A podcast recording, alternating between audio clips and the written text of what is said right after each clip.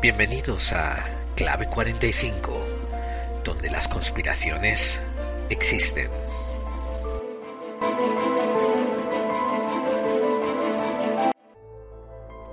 Para adentrarnos en un campo donde tenemos que lidiar con la conspiración, de una manera convulsa, sucia, llena de desinformación, nos conviene que lo hagamos mejor con un paso firme, entendiendo bien unos conceptos muy básicos y que nos van a servir para referirnos a ellos continuamente. Así pues, hoy vamos a hablar de los iluminados de Baviera. Vamos a dar unas pinceladas de su composición histórica, de quiénes lo formaron, quiénes los financiaron, qué proponían, qué anhelaban, qué querían, cómo lo hacían y al final cómo fueron disueltos. Y después vamos a extender el análisis de la, de la creación de los iluminados de Baviera para entender cómo funcionan mucho mejor hoy en día la mente pérfida o las mentes pérfidas que hay detrás de las conspiraciones actuales, del oscurantismo y del ocultamiento.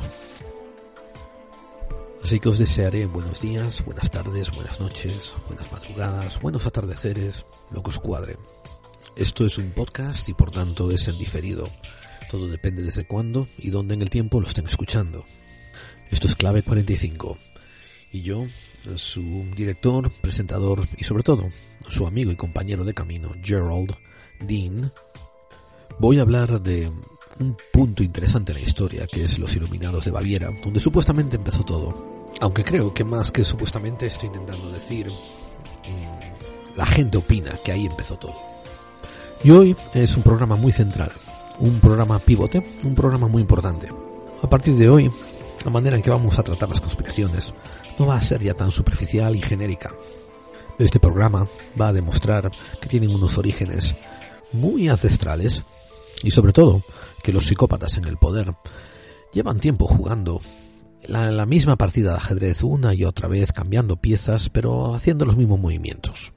Como es un programa también muy importante, vais a notar que hay unos cambios. Por ejemplo, como andaba sacudiéndome un resfriado, un catarro tremendo, dije yo, ¿para qué hablar tanto? Vamos a hacer que estos becarios que tengo por aquí se pongan también a currar y le encargué a uno que haga una sesión de noticias. Así que tenemos sesión de noticias. Bien, aclararé, aclararé que la sesión de noticias está llevada por un amigo del programa, un amigo del programa que lleva con nosotros desde casi el principio, pero que él mismo ha decidido llamarse Becario, el cual va a aportar una sección de noticias. La echaba yo de menos, lo que pasa es que como os he explicado no tengo tiempo, pero mm, esto es la segunda temporada, estamos llegando al final de la segunda temporada. Y va siendo hora de ver si o hacemos comunidad y ponemos las manos donde ponemos la boca, o esto es otro pasatiempo para muchos. Y este gran amigo del programa, ni corto ni perezoso, tomó su tiempo, tomó sus medios y dijo sí, me apunto y me comprometo. Desde luego que pidió bastante supervisión y yo como buen amigo no se la di. Porque la sección de noticias es de él y él va a hacer su sección así, sin sin comentarios, sin cambios, ni nada, así como le salga. Y yo después haré un comentario sobre lo que él mismo aporta, desde mi opinión. Y algunas veces coincidiremos, otras veces no. Y Santas Pascuas, así es como se crea diversidad, así es como se elicita cambio de pensamientos, así es como contrastas ideas, no todos pensando lo mismo como borregos. Y os garantizo que ese no va a ser el único cambio que vais a encontrar en este final de temporada. Voy a ver si consigo también engatusar a otros amigos para que hagan otras contribuciones diferentes y enriquecer así más las contribuciones al programa. Voy a decir muy rápidamente lo que digo siempre. Esto es un podcast sin ánimo de lucro ni monetización. Eso quiere decir muchas cosas que a lo mejor no, no entiendes, así que si eres nuevo te lo aclaro.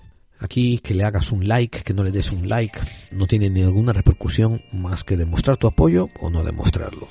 La gente que se siente afín a este programa ya ayuda a difundirlo y la gente que no le gusta ya no lo haría ni para empezar. Queda una gran marea en el medio de gente indecisa que le gusta un poco pero no lo hace por vaga y eso ya es harina de otro costal. Clave 45 trata de conspiraciones y de misterio. También, como trata de conspiraciones, habla de geopolítica y habla de política en general. Y no se muerde la lengua. No es de esos que dice, allá ustedes, cada uno que piense lo que quiera, etcétera, etcétera, cuando nos encontramos a hechos malévolos o a gente cometiendo injusticias.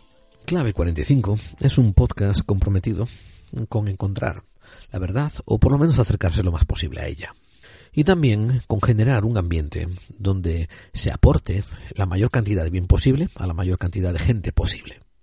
Somos corteses cuando hay que serlo, pero somos muy contrarios a lo políticamente correcto. Y sobre todo, sobre todo, somos muy contrarios a ejercer ese, esa corrección política, eso de decir lo que es políticamente correcto, en virtud o en suplantación de hacer un análisis crítico.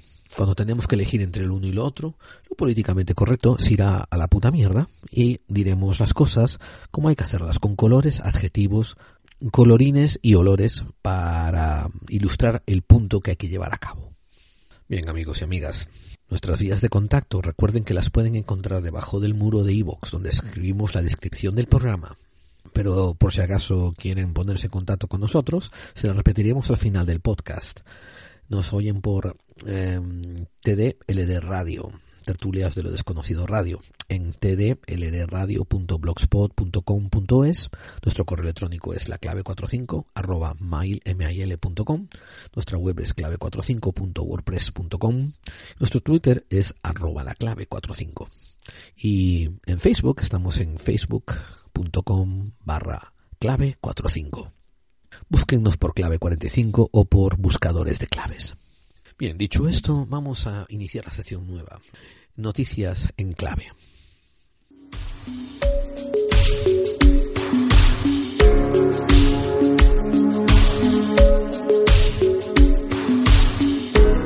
Bienvenidos buscadores a esta nueva sección de noticias de clave 45, una sección destinada a mantenerlos informados con noticias recientes referidas al mundo del misterio y la conspiración.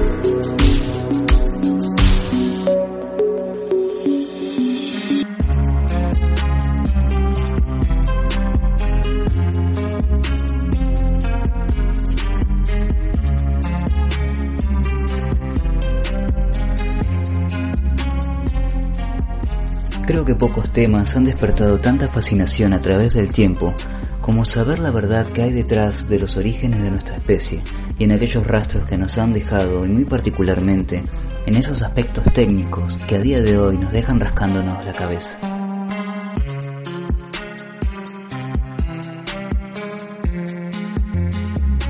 En esta ocasión coinciden dos noticias referidas a las imponentes pirámides de Giza una de las únicas siete maravillas del mundo antiguo que han perdurado.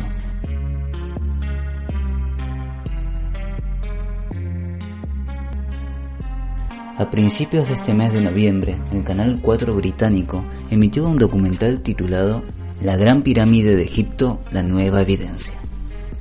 En él se muestran las investigaciones y pericias del egiptólogo francés Pierre Talet de la Universidad de la Sorbona. Investigaciones impulsadas por el hallazgo en 2013 de unas notas pertenecientes a un capataz de obra llamado Merer, encargado de la construcción, ni más ni menos que de las pirámides en honor al faraón Keops, hace 4.500 años atrás. Estos cientos de papiros, bautizados como registros Merer, nos hablan de cómo las aguas del Nilo transportaron 170.000 toneladas de piedra caliza extraídas de las canteras de Tula, a 13 kilómetros de la pirámide, hasta la base de estas, por canales artificiales desviando el cauce del río. El flamante registro fue encontrado en un yacimiento a 180 kilómetros al sur de Suez, a orillas del Mar Rojo. En él se detallan los aspectos de su construcción, bueno, pongámosle entre comillas, que duró cerca de dos décadas bajo la mirada jerárquica de Anjaf, hermanastro del faraón, y datos tan curiosos como la dieta de los trabajadores de la obra a base de pan y cerveza. ¿Se imaginan levantar semejante megaestructura en curda y encima con la vista doble, alinearlas perfectamente con el cinturón de Orión? ah, bueno, continuemos. La investigación fue publicada en la revista científica Near Eastern Archaeology y es congruente con otros recientes descubrimientos en la zona, como por ejemplo el trabajo del estadounidense Mark Lenner, que desenterró el último tramo de uno de estos canales acuíferos artificiales, bajo la meseta de Giza, sumado a otros trabajos de la exhumación de un barco. Ciertamente, como buscadores de claves, no debemos de dar nada por concluyente, y siempre dudar de no encontrar evidencia irrefutable que nos dé una certera respuesta a nuestras preguntas.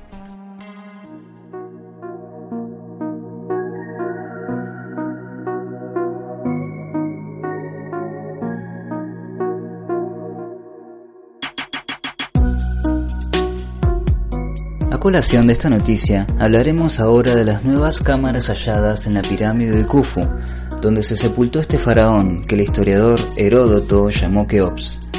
El pasado jueves 3 de noviembre, la revista científica Nature anunció haber encontrado un hueco considerable en el interior, gracias al uso de una tecnología que recoge información de las partículas de muones, que tienen la peculiaridad de atravesarlo todo. ¿Y qué son los muones? Pues bien, son partículas que se crean cuando los rayos cósmicos atraviesan nuestra atmósfera. Son en esencia protones que vienen desde más allá del sistema solar.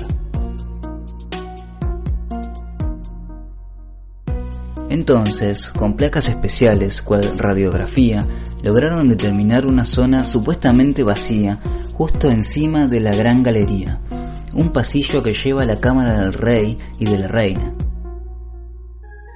No puede estimarse su orientación aún, pero sí que mide aproximadamente 30 metros de largo y está a unos 40 o 50 metros del suelo. El proyecto Scan Pyramid no puede confirmar qué es lo que contiene. Y se cree que podría haber sido construido para aliviar el peso sobre la galería, para que no se diera la mampostería. Los llamativos son las acusaciones por parte del Ministerio de Antigüedades egipcio a las autoridades del proyecto por haberse apresurado en contar la noticia, luego de haber autorizado un año más de prórroga del proyecto en septiembre. Y más aún de reconocer de que ya sabían de la existencia de huecos dentro de la pirámide.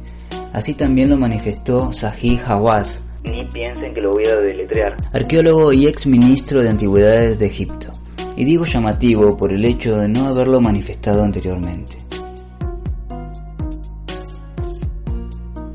¿Y ustedes qué opinan, buscadores? ¿Envidia? ¿Puja de intereses? ¿O simple cotorrerío? Sé que el sensacionalismo no está bueno, pero mucho menos lo está la crítica política y catedrática a tan interesante iniciativa, víctima de los cambios de gobierno. De lo que sí no hay duda alguna es de que el misterio de las pirámides sigue creciendo aún más.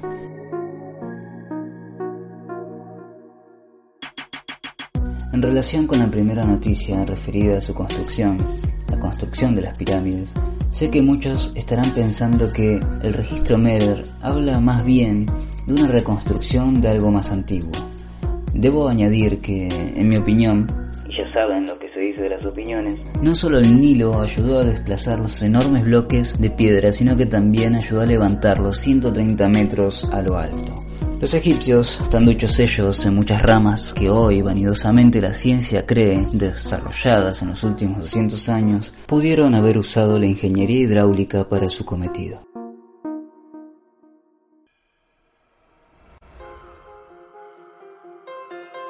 Bueno, ahora cambiando de tema, ¿ustedes se acuerdan de los Panama Papers? Ahora gracias al Consorcio Internacional de Periodistas de Investigación, quienes en su momento dieron a conocer estos, acaban de dar a luz al último hijo bastardo de los ricos y poderosos del mundo, los papeles del paraíso, los Paradise Papers.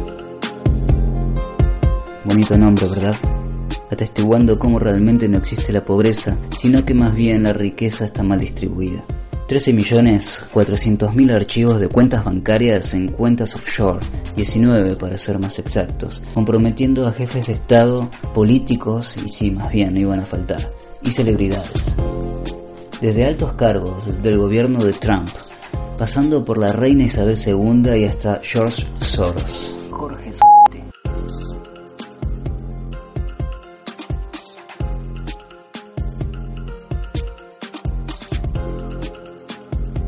Investigaciones como estas realmente me encantan, ya que se enfrentan a capa y espada contra el secretismo que todo lo domina. La conspiración ahora tiene un nuevo seudónimo, uno moderno, el paraíso fiscal. Mientras vos, yo, todos pagamos religiosamente nuestros impuestos, arrastrándonos para llegar a fin de mes, la creme de la creme, la crema cortada de la sociedad, camufla su dinero para evadir y así hacerse más ricos y más poderosos y seguir abriendo esa brecha infranqueable de oportunidades para el 99% restante. No entraré en detalles respecto de quiénes están, ya que de esto se hablará mucho en las próximas semanas. Solo quería en esta primera aparición dar un pequeño comentario respecto de esta conspiración, esta conspiración legal si se puede decir, que nos abre los ojos a eso que llaman geoeconomía. Busquen el término, infórmense. Pues bien, hasta aquí la sección de noticias de clave 45, de la mano de su presentador, ¿De quién soy? Bueno, mi nombre no es importante. Si quieren pueden llamarme el becario. Y ya saben cómo trata Gerald a sus colaboradores, así que... Recuerden que no importan las formas, y sí el contenido. No dejen de alimentar ese espíritu crítico y por supuesto, aliento a que dejen sus comentarios en el muro de iVoox o en los distintos medios de contacto. Hasta el próximo episodio y seguiremos informando.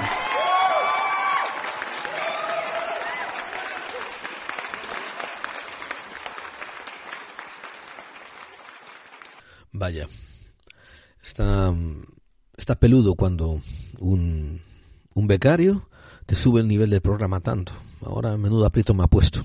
Si sigue haciendo así de bien, hasta voy a tener que empezar a pagarle. Bueno, tampoco hay que pasarse, ¿no? No sé si pagarle, por lo menos echarle cacahuetes o algo. Espero que lo hayan disfrutado tanto como, como me gustó a mí. Porque en la manera en que sea posible va a ser un tema recurrente y va a ser habitual en todos los programas venideros. Tengo poco que aportar eh, sobre lo que él ha dicho porque básicamente estoy de acuerdo con todo y no tengo nada, nada, nada que ni que modificar, ni que corregir, ni que llevarle la contraria. Eh, comentaré quizás ¿no? que mientras mucha gente se dedica a fantasear sobre, sobre la pirámide de Khufu, el misterio probablemente siga enterrado en la esfinge a pocos metros de la pirámide. El misterio grande, el, mayor de los enigmas de Egipto. Y en cuanto a los papeles del paraíso, pues hay algo que es increíble. Cómo hemos conseguido norma, normalizar, cómo hemos conseguido crear un ambiente donde vemos con relativa pasividad el hecho de que todavía existan paraísos fiscales.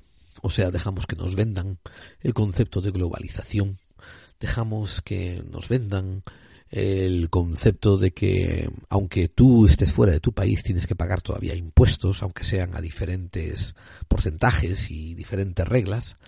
Y sin embargo, vemos bien que hay estas maneras de evadir impuestos cuando se trata de nivel corporativo y nivel estatal. La plutocracia y la oligarquía continúan en su devenir para llegar a un dominio mundial la globalización nunca quiso decir simplemente que tú podrías ir a otro lado a trabajar con más facilidad. Quería decir principalmente que cualquier corporación podría irse a cualquier lado a explotar los recursos que le diese la gana con impunidad y después no cotizar porque estaría basada, tendría su sede en otro lugar. La globalización era para ellos. Y hablando de globalización, ¿les apetece hablar de Illuminatis? Pues comencemos nuestro monográfico.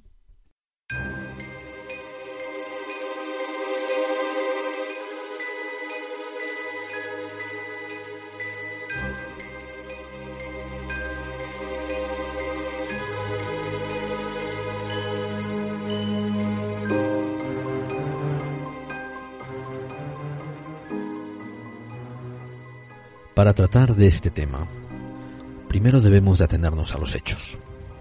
Los hechos que nos van a hablar de una orden secreta, una sociedad secreta.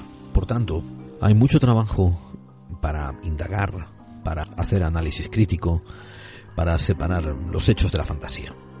Porque detrás de detrás de los hechos mismos que estamos narrando está el secretismo. Es el origen, es la causa de todo lo que vamos a hablar hoy.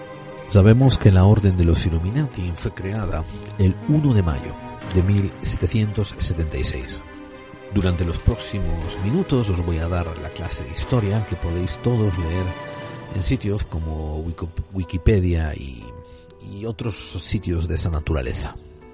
La Orden de los Iluminados de Baviera tenía un nombre por aquel entonces, mm, que hoy en día es poco usado. Illuminaten Orden. Como dije, el 1 de mayo de 1976 se reunieron cinco personas en un bosque cerca de Ingolstadt. De esas cinco personas, una se llamaba Adam Weishaupt y los otros cuatro eran estudiantes suyos. En ese bosque, en esa noche, a la luz de las antorchas, se establecen las normas que iban a regular esta nueva orden. Por ejemplo, nadie podría acceder a ella por deseo propio. Tendría que ser invitado o patrocinado por uno de los miembros existentes. Y estos candidatos solamente podrían ser personas que estaban situadas bien socialmente y económicamente. En el 1 de mayo de 1776 la orden solamente cuenta con tres niveles, los novicios, los minervales y los minervales iluminados. Aquí podéis inferir que ese término de minerval se refería a una diosa, a la diosa greco-romana Minerva o Atenea, que es la diosa supuestamente de la sabiduría. Se establece también esa noche que el fundamento de la orden es difundir el verdadero conocimiento o la iluminación, el conocimiento sobre los fundamentos eh, que establecen las normas sociales, sobre el Estado, sobre las formas políticas y la religión. Aquella noche, la, la organización que deciden armar eh, se llama Bunder Perfectabilisten. Disculpen la gente que sí sabe hablar alemán. Eh, se traduce por la Asociación de los Perfectibilistas y ya que estaban usando como referencia a Atenea o Minerva, pues también decidieron em, tomar uno de sus símbolos, eh, que era el búho. El búho que para algunos representaba la sabiduría. La orden de los perfectibilistas continuó en su estado original hasta 1738, dos años después. Apenas crecía, cuando un alumno de Weishaupt le pidió permiso para reorganizarla y le dio el nombre de Bien, vienen orden, que se traduce por algo así como la orden de las abejas. Y fijaros, la explicación era que este reorganizador se imaginaba que los afiliados debían de recopilar el néctar de la sabiduría dirigidos por una abeja reina. Cuando llegó el momento de votar sobre la aprobación de ese nombre, se derrogó. Se, no solamente se derrogó, se derrocó. Se, negó la gente no lo quiso y después de hacer unas rápidas propuestas se llegó al término Bund der Illuminaten. Y al poco pasó a ser Illuminaten Orden. O sea que a pesar que, a pesar, como explicamos, de que la orden se fundó en 1736, no fue hasta 1738 que recibe el nombre que todo el mundo conoce. Una vez más, queridos oyentes, nos estamos manteniendo, nos estamos eh, manteniendo, empleando solamente los datos que son fiables y conocidos y comprobables. Se sabe que la siguiente reorganización de la orden eh, ocurrió dos años después, en 1780. Como había pasado en los otros dos años anteriores, la orden apenas había crecido y andaba a trancas a barrancas con disensiones internas. Algunos de los miembros estaban interesados en redirigirse más hacia el esoterismo. Había incluso una rama dentro de la pequeña ya orden de por sí que estaba interesada en perseguir eh, objetivos alquímicos. Pero, pero fue en 1780 cuando se adhirió el aristócrata Adolf von Nigge. Eh, y el apellido se escribe V-O-N y después K-N-I-G-G-E. El señor von Nigge no solamente era afín a estos conceptos de sabiduría y de eh, rebelión contra el status quo. Llegado a este punto tengo que aclarar a todos ustedes que esta orden eh, a pesar de que decía que buscaba la sabiduría antigua, pues sus manifiestos, sus acciones eran altamente antiestatales y anticlericales. Eso sí, continuaban un cierto nivel de secretismo. el aristócrata Adolf von Knigge había pertenecido a grupos masónicos anteriormente. Y fue él quien, dos años más tarde, le propuso a Weishaupt que mm, adoptara una estructura semimasónica. Y aquí fue cuando, cuatro años después de su fundación, bueno, seis años después de su fundación, disculpen el error matemático, eh, los iluminados, Bund der Illuminaten, la unión de los iluminados, o el Illuminaten Orden, comenzó a implementar su estructura mm, semimasónica y a la vez y a la vez infiltrarse para reclutar a miembros de logias masónicas e incluso más adelante a logias enteras. En mil, desde 1776 hasta 1782, en el centro de Europa había unas fuerzas muy importantes detrás de la Iglesia y el Estado. A la cabeza de todo esto eh, tienen ustedes reyes o jefes de Estado. Y como siempre, haciéndoles la pelota y apoyándolos están las iglesias. Recuerdan que en algunos estados eran protestantes, otros eran católicos, otros eran luteranos. Tenían todas bases cristianas, pero andaban siempre a pedradas entre ellos. Bien, pues entre bastidores en esta sociedad había una gran um, formación de logias masónicas. Logias masónicas que ya llevaban siglos existiendo. Los historiadores tienden a apuntar que eh, existían debido a la disolución de los caballeros templarios, como seis o siete siglos anteriormente. Y también había dos grupos más que eran muy influyentes en la sociedad. Uno son los famosos Rosacruces. Detalles sobre el origen de los Rosacruces y su extensión hasta hoy en día merece un podcast o dos, quizás tres, por sí mismos. Voy a decirles, solamente para contexto, que es una orden también secreta, creada más o menos, alguna gente dice que en el 1300, otra gente dice que en el 1400, y ellos mismos en las publicaciones que, que tienen, donde hablan de su orden, dicen que no están afiliados con ninguna religión ni con, ni con ninguna rama política y que se dedican a, a promover secretos y misterios establecidos ya en el antiguo Egipto. Bien, como digo, esto es otro tema para otro podcast, pero sepan que en la fecha en que nos estamos moviendo, entre 1750 y en adelante, los Rosacruces, los Rosacruces eran una fuerza que tenía muchísima influencia dentro de la alta sociedad de Europa. Y la otra sociedad, la otra fuerza que había dentro de los ámbitos sociales, con un cierto nivel de secretismo, pero no tanto como ni los masones ni los rosacruces, eran la famosa orden jesuita, que cuando Weishaupt empezó a hacer su unión de iluminados, acababa de ser disuelta solamente dos años antes. Ahora, ustedes se preguntarán, bueno, pero ¿qué se proponía esta orden? ¿Acaso no querían el poder mundial? ¿No querían la globalización? ¿No querían tomar control del mundo? Aquí es donde ustedes, como o lectores o oyentes discernientes, tienen que empezar a mm, ejecutar, elaborar su propio juicio y poder separar el trigo de la paja, discernir los, los, los basureros de la gente que más o menos intentan llegar al fondo de la verdad. Resulta que a día de hoy se atribuye a los Illuminati toda clase de conspiración, como si todavía existiesen. Esto es un problema que yo tengo muy grande y que intento dejar para después porque estoy atendiéndome a la historia. Pero, como repito, estos blogueros, estos youtuberos, esta gente que se pone a hablar barrabasadas, no se atienen a la historia comienzan a mezclar desde muy temprana su retórica conjeturas, con especulaciones, con, con saltos, con saltos ingentes, eh, donde la verdad es la que se queda atrás. Uno debe de fijarse en lo que se escribió en su momento por los propios Illuminati, por los propios iluminados de Baviera, y a su vez intentar cotejarlo, compararlo con las acciones que llevaron a cabo. Las acciones que llevaron a cabo fueron mínimas a nivel social, mínimas.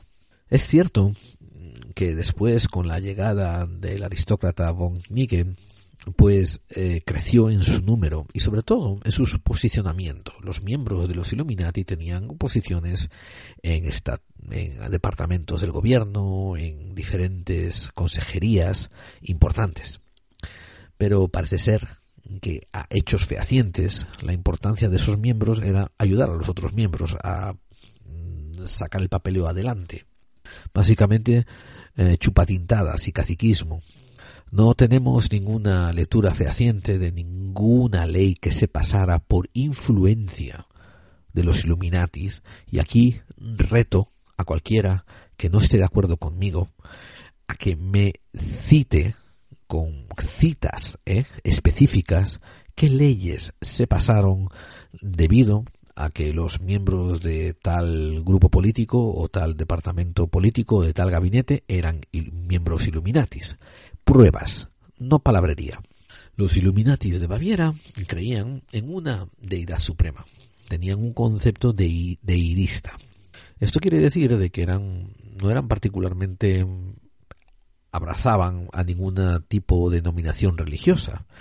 Y ellos estaban muy en contra. Y esto se lee en muchos de los escritos que Adam Weishaupt publica. Estaban muy en contra del catolicismo.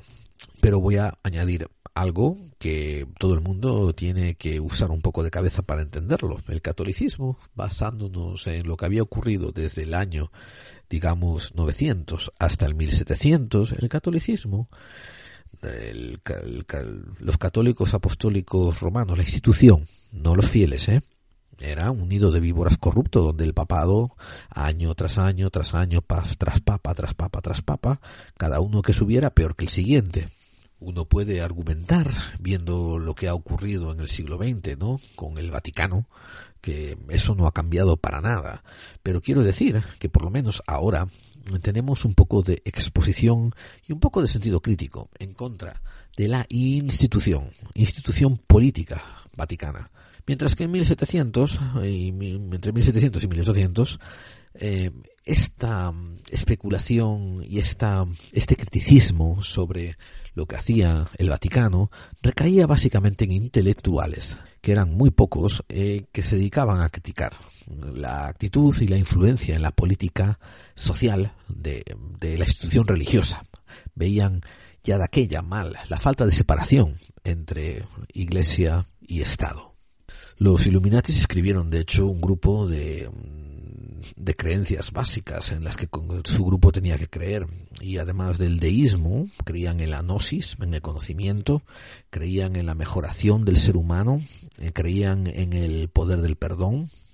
Y el perdón quiere decir de que los propios integrantes debían de perdonar las ofensas que le hacían otros, otros seres humanos. También creían en un conflicto a su manera entre el bien y el mal. Pero ellos se enfocaban también mucho más en en las repercusiones materiales, físicas, sociales que tenía esa, ese conflicto.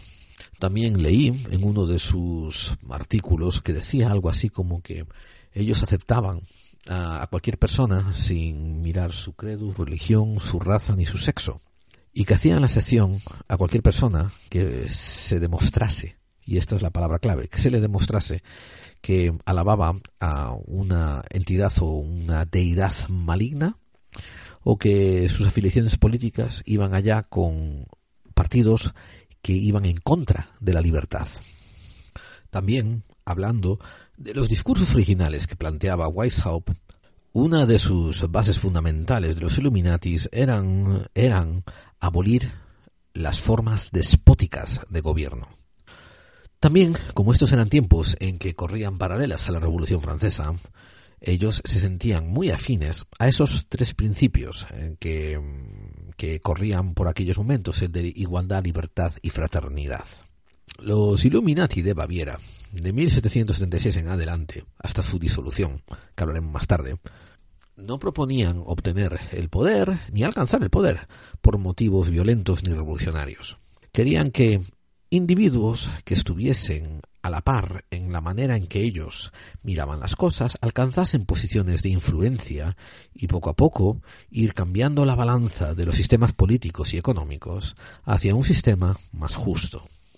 Hay gente que me parece curioso que lee entre líneas el hecho de que los Illuminati quisieran llegar a ciertos ámbitos de poder para así influenciar la extirpación del despotismo y del absolutismo, como que querían infiltrarse para gobernar el mundo. Y esto es una lectura muy cínica de la propia percepción que tienen esas personas del mundo y de la vida. Ellos proyectan sus ambiciones o su manera de percibir las cosas y se escudan detrás de un viejo dicho de que el mundo es así, no lo puedes cambiar y gilipolleces por ese estilo. Weishaupt y los iluminados de Baviera estaban concernidos, preocupados, estaban luchando por eh, sacar, por destituir los sistemas despóticos y absolutistas que existían en aquellos momentos, en 1770 y en adelante, que constituían por un lado monarquías y por otro lado eh, iglesia. Ahora, no hay escritos donde dicen qué tipo de sistema político los iluminados querían imponer o querían que se impusiese una vez que estos sistemas habían sido sacados. Básicamente ellos eran, y esto estoy hablando de lo que escribieron, lo que dejaron constatado, no, que la, no lo que la gente quiere pensar de ellos. Básicamente eran unos utópicos que habían visto algo mal en el sistema y querían sacarlo. Y yo me encuentro a gente que quizás por ignorancia, por no haber leído los tratados que escribieron o las cartas que se correspondían entre ellos, o quizás simplemente por celotismo, por tener una idea que no quieren reemplazar, una idea de hecho infundada, que no tiene fundamento, y que parecen, en un ejercicio asombroso de disonancia cognitiva, confundir a los, a los originales iluminados de Baviera con los sistemas que los iluminados querían derrocar. Una vez más, nos referimos a los escritos del propio Weishaupt sobre la orden que acababa de fundar, sobre los iluminados de Baviera, para discernir que el objetivo principal de la organización era enseñarle a la población en general a alcanzar la felicidad a medida que mejoraban su propia espiritualidad interna. Y lograban esto usando los métodos de alcanzar un conocimiento interno, un conocimiento espiritual superior, liberando a la mente de los prejuicios, de la superstición que en aquellos momentos permeaba todos los ámbitos de las primeras religiones, de la única religión, el catolicismo o el cristianismo que imperaba en Europa. Y es cierto, repito, y es cierto que Adam Weishaupt después decidió eh, estructurar los iluminados de Baviera conforme a las estructuras masónicas. Inicialmente Weishaupt empezó con tres niveles, el novicio, después estaba el minerval y después estaba el iluminado minerval. Una vez más, esto eran referencias a Atenea, a Minerva, diosa de la sabiduría. Cuando el barón Franz Nige empieza ya también a, ejercer su influencia en la dirección que va a seguir los iluminados de Baviera, empiezan a hacer subgrados dentro de los grados existentes. Y después se componen en el, el parvulario o el nursery, que tiene un, tienen a su vez cuatro grados. La preparación, el novicio, el minerval y el iluminado menor. Después está el grado de el masón, que tiene dos subgrados, el simbólico y el escocés. Dentro del simbólico también había cuatro grados, el aprendiz, el fellowcraft, no sé cómo traducirlo, el maestro masón y el iluminado mayor. Y después el, escocés que mencioné dentro del masón solamente tenía un grado más que era el iluminado dirigente. Y después por último estaban los, eh, misterios. Y estaban los misterios menores y los misterios mayores. Y dentro de los menores estaban el príncipe y el sacerdote. Y dentro de los mayores estaba el mago y el rey. Pero es mi opinión que Níger tenía la, la, idea de poder llamarle la atención a los existentes hermanos masones y que así ejecutasen una transferencia lateral a esta nueva orden de los iluminados de Baviera porque iban a entender mejor los órdenes y los grados. Al tener más subgrados y subórdenes, ellos podían hacer una correlación menor, perdón, una correlación mejor con, los, eh, con las órdenes masónicas a las que ya pertenecían ellos. Pero esto es lo que me molesta. Yo, cuando oigo de órdenes, sociedades secretas, me molesto en usar mi sentido crítico, mi juicio, mi discernimiento. Lo primero que me pregunto es, ¿cuál es el objetivo de esta orden? Y agarro y leo sus objetivos escritos. Y después me pregunto, ¿están los hechos y los hechos que ejecutan los miembros de esta orden y los miembros mismos de esta orden alienados y en línea con los objetivos de la orden. Por ejemplo, si me acerco a la orden masónica del Pirulí Colorado y leo que tienen como objetivo eh, la mejora del hombre para alcanzar la trascendencia. Es muy bonito. No hay nada de, de apoderarse del mundo, no hay nada de infiltrarse en la economía ni en la política, no hay nada de crear un nuevo orden mundial. Quieren la mejora espiritual del hombre.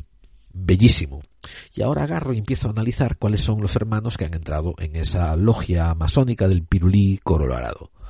Y veo que hay un cura, y veo que hay un, un profesor, un maestro de escuela, veo que hay un, un catedrático de universidad, veo que hay un arquitecto, veo que hay una ama de casa, etcétera, etcétera. Y son gente más o menos normal y gente que no tienen tampoco antecedentes penales, no están buscados por la justicia.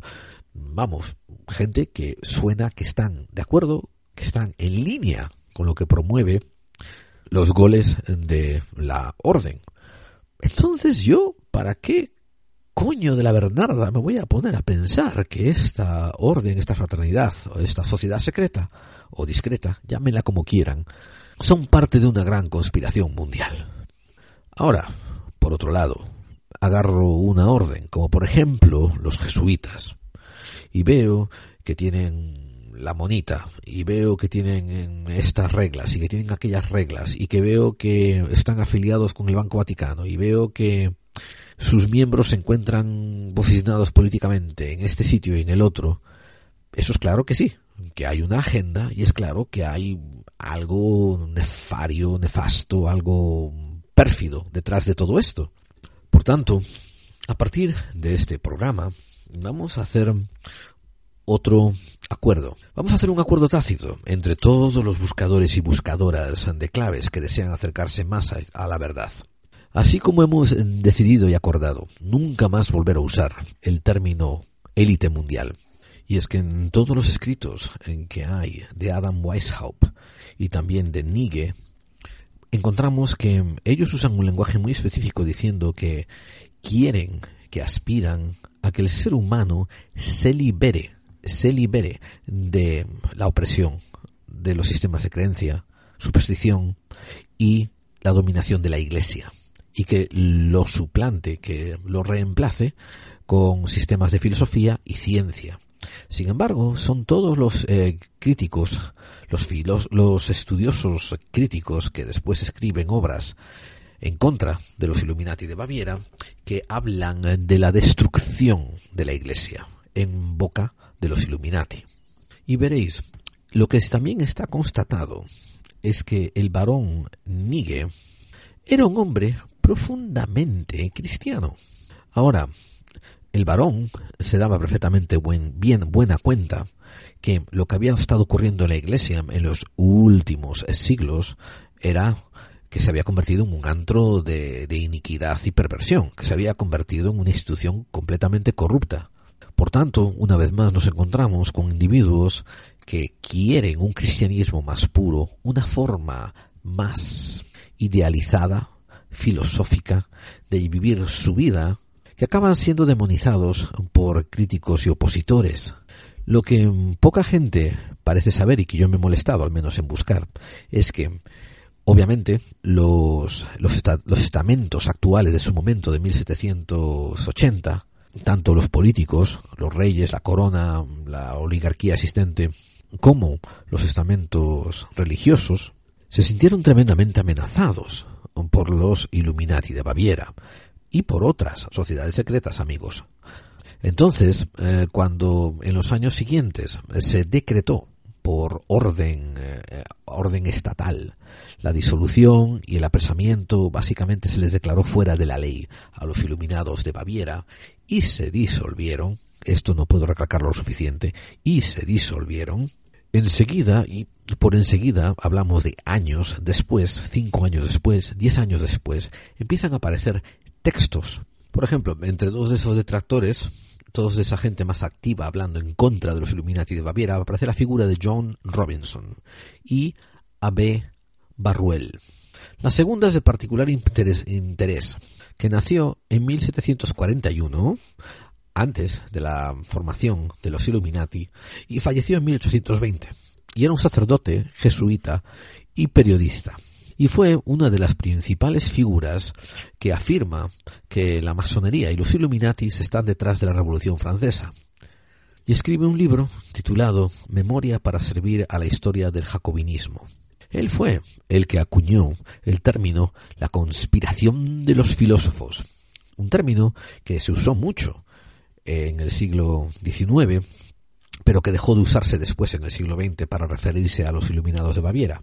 Y es que veréis, las obras de Abbé Burruel, que se llamaba Agustín Barruel, tenían una buenísima, una genial repercusión entre los monárquicos absolutistas y también entre los eh, carlistas y tradicionalistas españoles. Y básicamente, amigos, él apareció o se acabó convirtiendo, sin él quizás quererlo, pero basado en lo que él promovía dentro de sus escritos, en un ejemplo de propagandismo hacia el clericalismo antiliberal y ultracatólico. Fíjese lo que estoy diciendo. O sea que las críticas contra los Illuminati de Baviera vienen principalmente dadas por gente que son pro clericalismo, que son antiliberales y que son ultracatólicos. Eso es lo que tienen que analizar, eso es lo que tienen que sopesar en una mano gente que está promoviendo por sus escritos, por sus acciones y por sus dichos la mejora del ser humano y la liberación a través del conocimiento. Y en el otro, sus críticos, que son ultraconservadores, ultracatólicos y, y clericalistas, profesados, declarados abiertamente. El otro personaje que he citado es John Robinson. El apellido se escribe R-O-B-I-N perdone, R-O-B-I-S-O-N.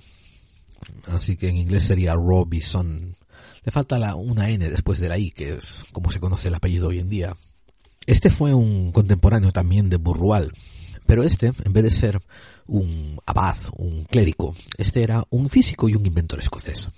De hecho, ejerció como profesor de filosofía en la Universidad de Edimburgo durante un tiempo. Y él mismo se había iniciado como masón.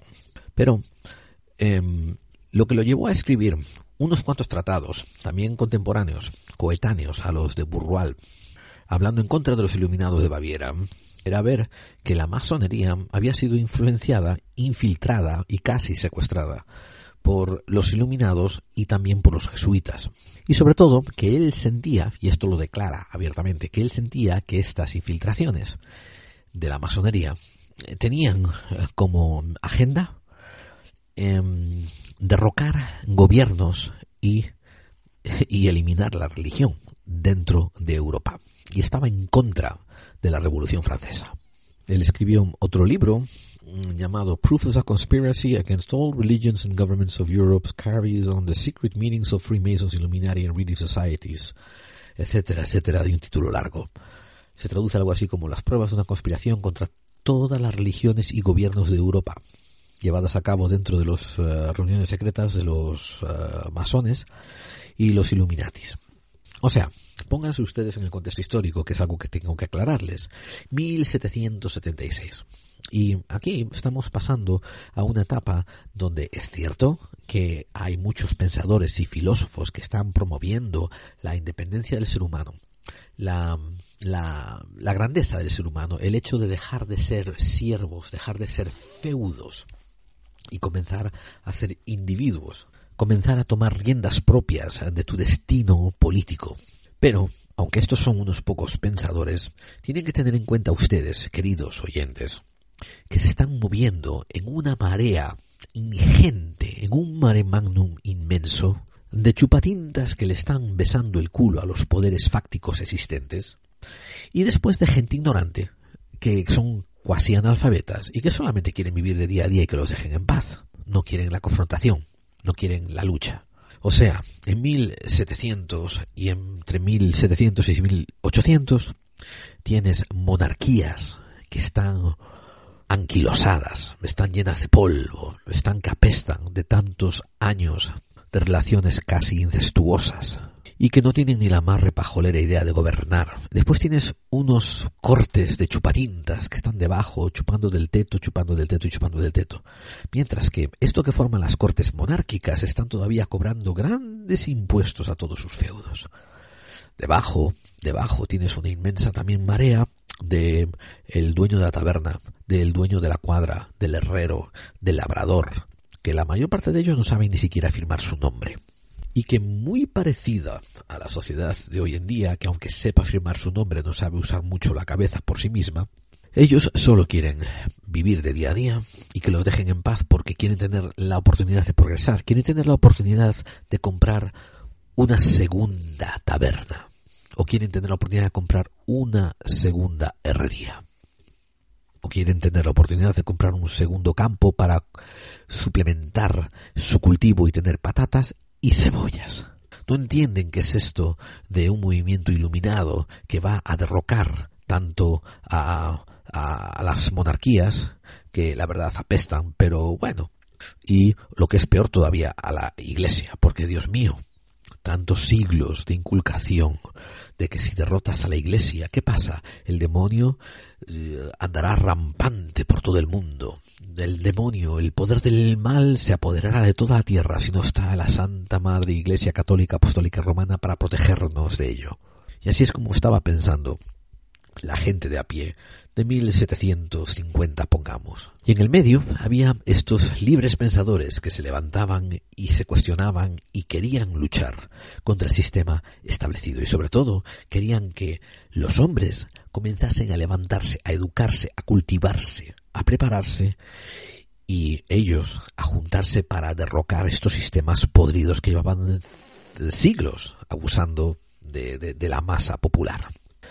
O sea, amigos, por lo que estoy hablando, por lo que estoy sumarizando, por lo que estoy resumiendo, la historia se repite y se repite y se lleva repitiendo varios, varios siglos.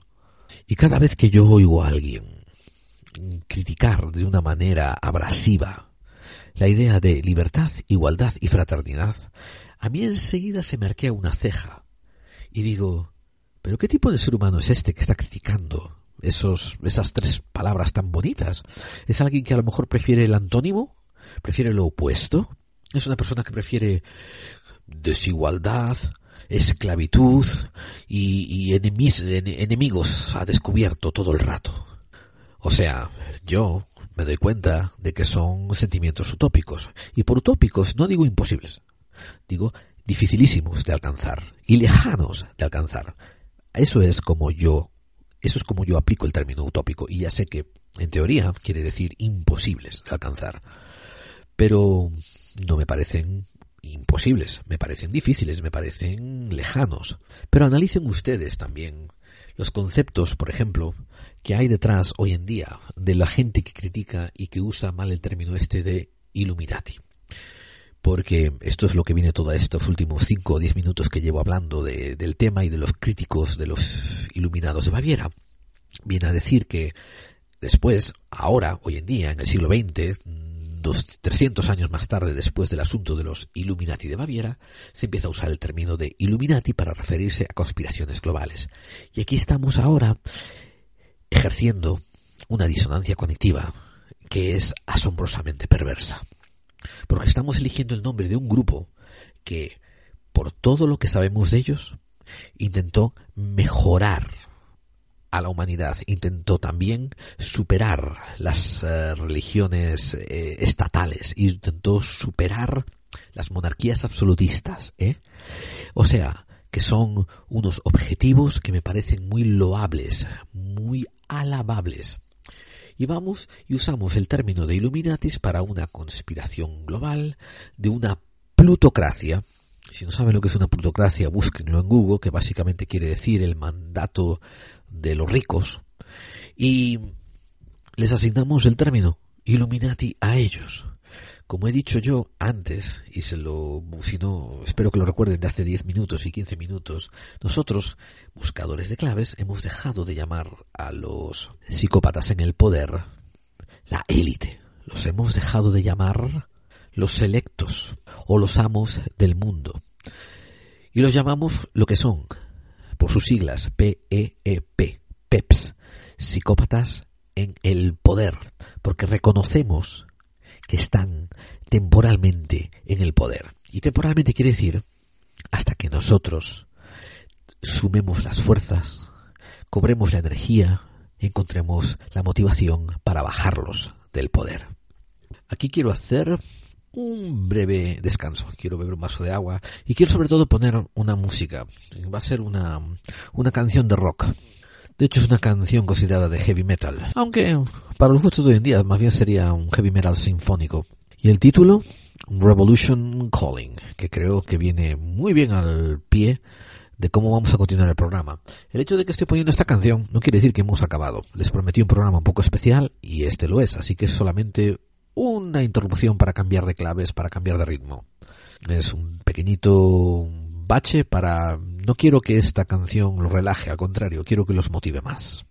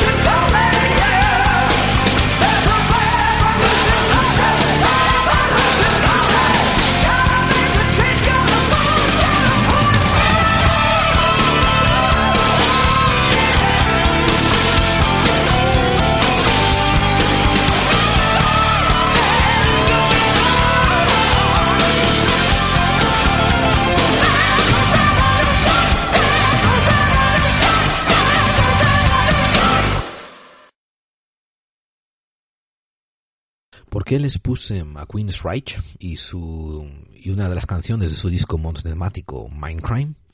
Porque todo el disco va sobre mm, lo que ocurre con los soldados de pie que trabajan para la conspiración. Y si alguno se dedica a buscar las letras y a traducirlas al español, vería que está hablando de uno de estos muchachos eh, disolutos que no tienen objetivos ni, ni futuro y que se sienten que están abandonados por la sociedad, que se dedican a meterse en un grupo extremista y que no le importa a quién tengan que, que matar, que pelear, que golpear, que abusar. Aunque sí dice que para obligarlo a apretar el gatillo y disparar, le haría falta una causa muy imperante, muy fuerte.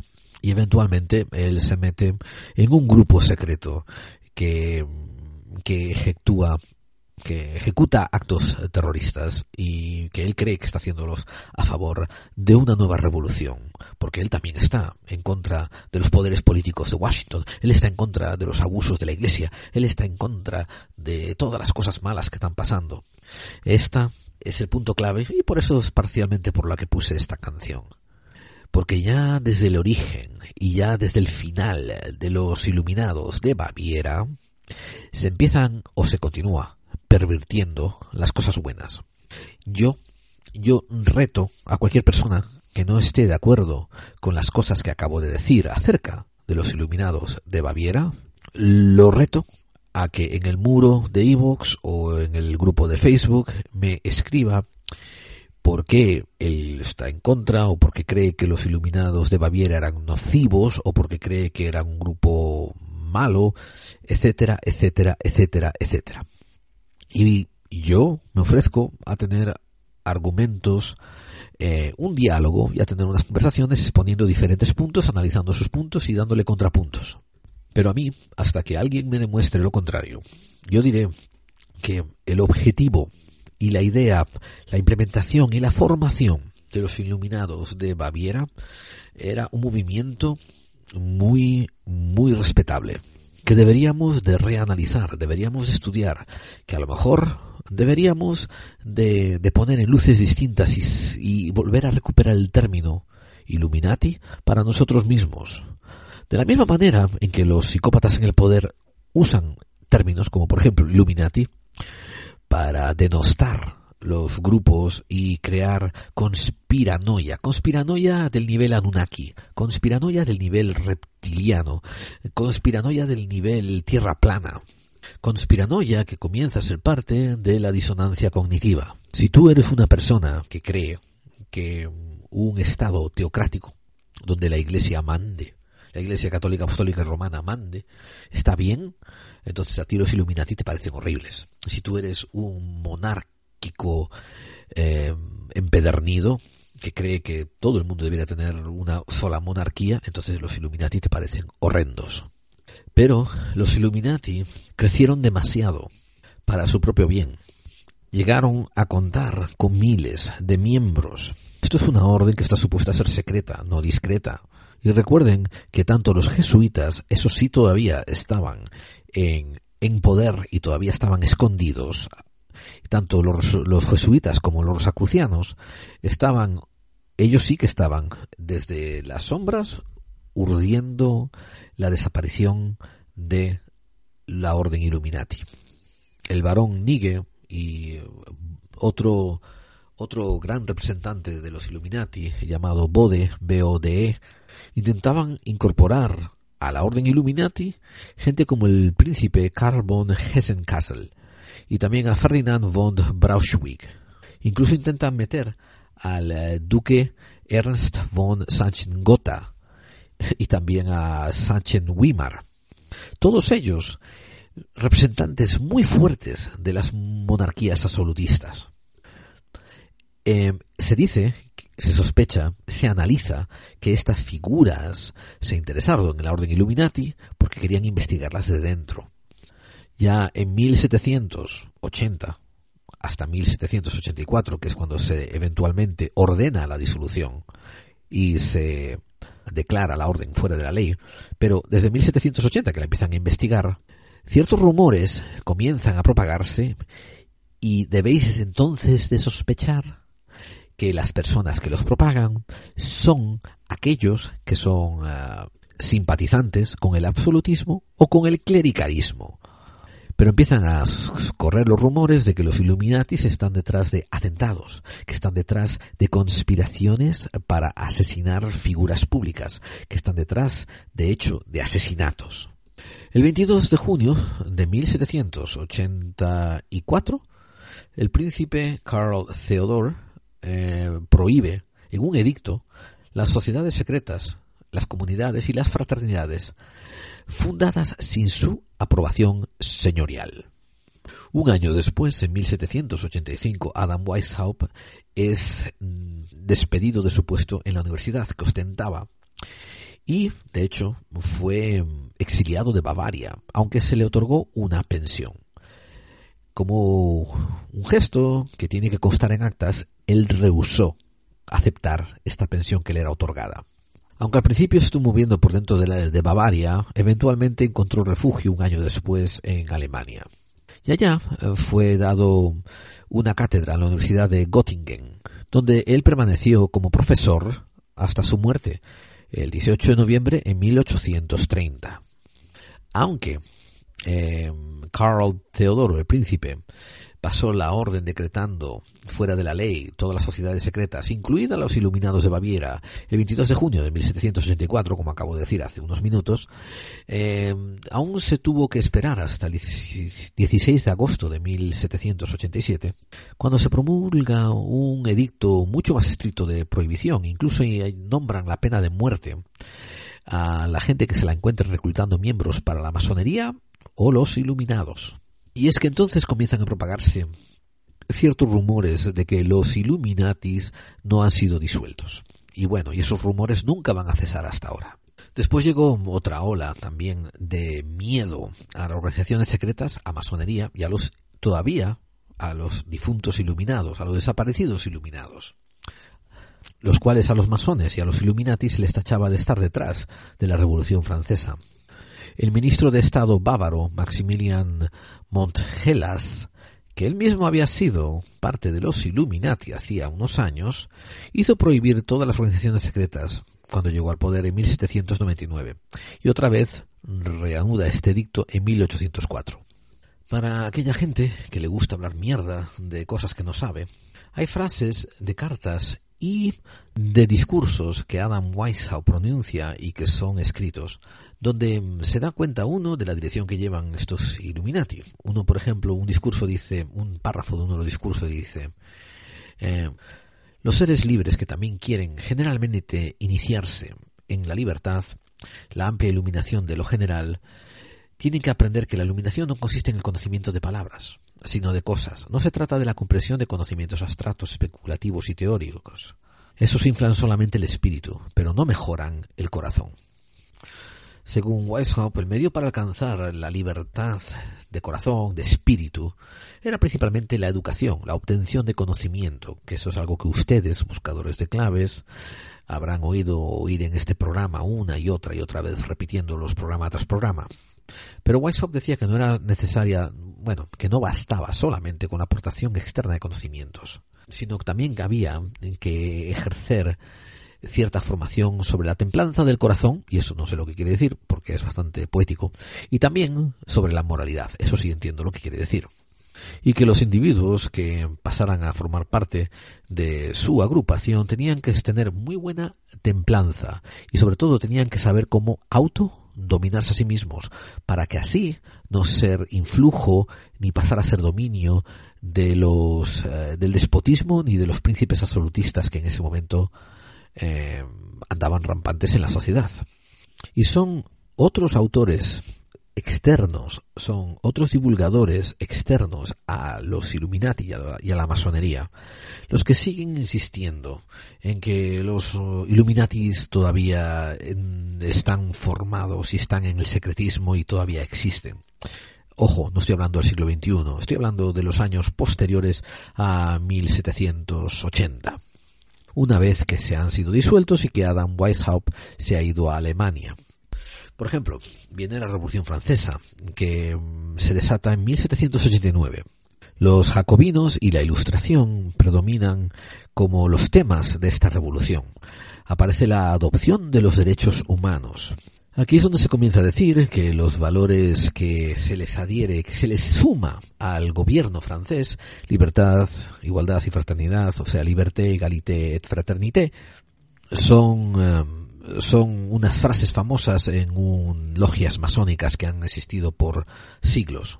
El escritor Leopold Hoffman, H-O-F-F-M-A-N, un masón que quedó convencido de que los Illuminatis corrompieron a su fraternidad, publica una serie de artículos en un semanario titulado que se llamaba Weiner Sechstriff. No me pidan que lo deletree ni que lo pronuncie bien porque Dios sabe que es un castigo divino eso. Dijo que él admitía de que los menores grados de los Illuminati habían sido disueltos, pero que los altos grados de los iluminados continuaban activos. Y repito, aquí se unen también a los escritos de John Robinson, y de Agustín Barruel. Pero, a final de cuentas, ustedes analizan quiénes son los mayores críticos de esto. Son gente que están a favor del absolutismo. Como les os dije al principio, no hay vuelta de hoja sobre el tema. Otros insisten en que los Illuminati se expandieron hacia América. Pero claro, América se convierte en un comodín para todo. Por ejemplo, los templarios, cuando son disueltos, agarran sus barcos y se van para América. Las sustancias que los egipcios no podemos explicar cómo llegaron acá vinieron de América. Estamos hablando del tabaco y la cocaína que fue encontrada, bueno, y la coca que fue encontrada en las momias ah, egipcias. Y ahora, cuando los Illuminati son disueltos, eh, se dicen que se van para América para sobrevivir. Es cierto que en 1799, el ministro alemán G.W. Snyder le manda una carta a George Washington de los Estados Unidos advirtiéndoles del plan de los Illuminatis para derrocar todo gobierno y toda religión. Em, aquí nos encontramos un poco de un soplamocos de revés que le da a Washington porque les dice que aunque él, le contesta que aunque él ha oído mucho acerca de los planes nefarios y peligrosos de las doctrinas de los Illuminatis, él cree que la mayor parte de las logias masónicas que pululan los Estados Unidos de América no se adhieren a ninguna teoría Illuminati. O sea, que por un lado dice que él no está con los Illuminati y no cree que ninguna de las logias estén, pero por otro lado está advirtiéndole a este alemán que Estados Unidos de América está sobrepoblada de logias masónicas por todas partes. Así que cuidado con lo que se dice. Un escritor de referencia eh, que le recomiendo a todo el mundo que se intente comprar el libro cuando puedan y lo lean es el famoso Manly P. Hall. Eh, vamos a ponerlo en español. Manly P. Hall. Hall. Eh, se escribe el apellido H-A-L-L. Se trata de un uh, autor canadiense de temas esotéricos y ocultistas que trabajó en la primera mitad del siglo XX y produjo un gran libro titulado Las enseñanzas secretas de todos los tiempos. Es uno de esos libros que habla un poquito de muchísimos temas y es como una perfecta introducción a la mayor parte de los temas esotéricos que tratamos en clave 45 y que todo el mundo debiera de interesarse y leer. Manly P. Hall escribió que los Illuminati de Baviera eran parte de lo que él consideraba una hermandad universal, una orden invisible que pertenecía a la orden secreta, a la sociedad secreta de Hermes, y dentro de las cuales había una, una tendencia a intentar guiar al ser humano a través de un proceso alquímico. Y dentro de estos grupos él incluía a los templarios, a los masones, a los rosacrucianos y a los iluminados de Baviera. Y es Manly P. El que argumenta que la idea de los Illuminati de Baviera, el concepto de los iluminados de Baviera, existió antes de que Weishaupt implementara la orden. Y dice que todavía existe hoy en día, pero se está refiriendo al concepto, a la ideología detrás de esto. Y por eso les digo a todos ustedes que molesten, se molesten en buscar cuáles eran los objetivos y las ideologías de este grupo. Y no pierdan el tiempo en YouTube para esto, porque estoy hablando, estoy hablando de pesquisas de investigación seria, Manly P. Hall escribe en inglés y yo eso traduzco así al, al voleo, le dice las ideas de los Illuminati, tal como las encontraron en los misterios paganos de la antigüedad ya eran antiguas cuando Weishaupt había nacido. Y es muy improbable que las ideas propuestas por los iluminados de Baviera perecieran con el experimento de los iluminados. Sigue diciendo Manly P. Hall, el experimento que había sido no acabado, que no había terminado, eh, que no había llegado a su conclusión en 1785, cuando se disuelve la orden, permanece todavía inacabado en 1950, que es cuando él hace esta edición de las enseñanzas secretas de todos los tiempos. Y sigue diciendo Manly P. Hall, y es que las órdenes esotéricas no van a desaparecer ni se van a extinguir, a pesar de que no consigan cumplir sus objetivos en el tiempo aplazado. Las organizaciones que las representan pueden desaparecer, pero la gran escuela del conocimiento es indestructible.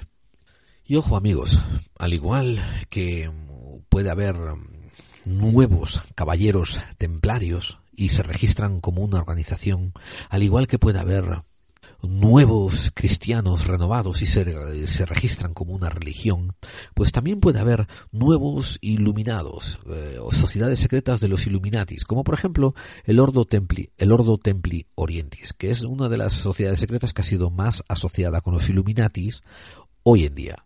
Pero esto no quiere decir que los iluminados de Baviera y el concepto que Weishaupt propuso fuesen continuados más allá del desmantelamiento de los iluminados. Cualquiera puede levantarse hoy en día y elegir tomar el nombre de cualquier otra organización que lleva 100 años, 200, 300 desaparecidos. Nadie se lo va a pedir porque eso ya pasó a ser parte del dominio público. Ustedes, ustedes, buscadores de claves, les toca discernir, reconocerlos por sus dichos, por sus obras, por sus actos. Y yo, repito, que me siento muy incómodo llamando a los psicópatas en el poder, al Club Bilderberg, al Bohemian Club, al Skull and Bones y todas estas sociedades secretas que se juntan para perpetuar la plutocracia y los sistemas de poderes hoy en día establecidos, eh, parte de los Illuminati. Repito, es envenenamiento de conocimiento, es ayudarlos a continuar siendo ignorantes. Y otro ejemplo más que voy a dar cuando se metan en YouTube y empiecen a oír historias sobre los Illuminatis es que se mantengan alejados de todos aquellos que ponen en paralelismo las sociedades secretas o los Illuminati de Baviera, de Baviera, con em, comparándolos con organizaciones luciferinas. Porque va a haber un podcast dentro de poco muy dentro de poco, quizás el siguiente, quizás dentro de dos, donde vamos a hablar sobre la figura del demonio, la figura del mal, la figura de Lucifer, y cómo se aplica a las religiones y a los contextos religiosos y después a la sociedad. Porque necesitamos separar el trigo de la paja, necesitamos separar la mierda de lo mal dicho. Y el término luciferino continúa siendo un eh, seudónimo, continúa siendo un, un disfraz, una máscara para ocultar fundamentalistas religiosos detrás de filosofías baratas. Básicamente, cristianos fundamentalistas que te quieren vender gilipolleces. Y ojo, la palabra clave aquí no es cristiano. La palabra clave aquí es fundamentalista. Ahora voy a tomarme unos pocos segundos solamente para em, decir las conclusiones que yo he llegado. Y no porque quiera convencer a nadie, sino porque a lo mejor les ayuda a alguien a tomar un diferente enfoque en las pesquisas que ellos están realizando. ¿Por qué les puse a Queen's Reich y, su, y una de las canciones de su disco monotemático Mindcrime? Porque todo el disco va sobre mm, lo que ocurre con los soldados de pie que trabajan para la conspiración. Y si alguno se dedica a buscar las letras y a traducirlas al español, vería que está hablando de uno de estos muchachos eh, disolutos que no tienen objetivos ni, ni futuro y que se sienten que están abandonados por la sociedad, que se dedican a meterse en un grupo extremista y que no le importa a quién tengan que, que matar, que pelear, que golpear, que abusar. Aunque sí dice que para obligarlo a apretar el gatillo y disparar, le haría falta una causa muy imperante, muy fuerte. Y eventualmente él se mete en un grupo secreto que, que ejecúa que ejecuta actos terroristas y que él cree que está haciéndolos a favor de una nueva revolución, porque él también está en contra de los poderes políticos de Washington, él está en contra de los abusos de la Iglesia, él está en contra de todas las cosas malas que están pasando. Esta es el punto clave y por eso es parcialmente por la que puse esta canción.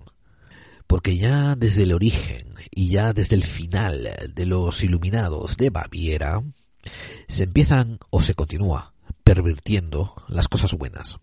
Yo, yo reto a cualquier persona que no esté de acuerdo con las cosas que acabo de decir acerca de los iluminados de Baviera, lo reto a que en el muro de Evox o en el grupo de Facebook me escriba por qué él está en contra o porque cree que los iluminados de Baviera eran nocivos o porque cree que era un grupo malo, etcétera, etcétera, etcétera, etcétera.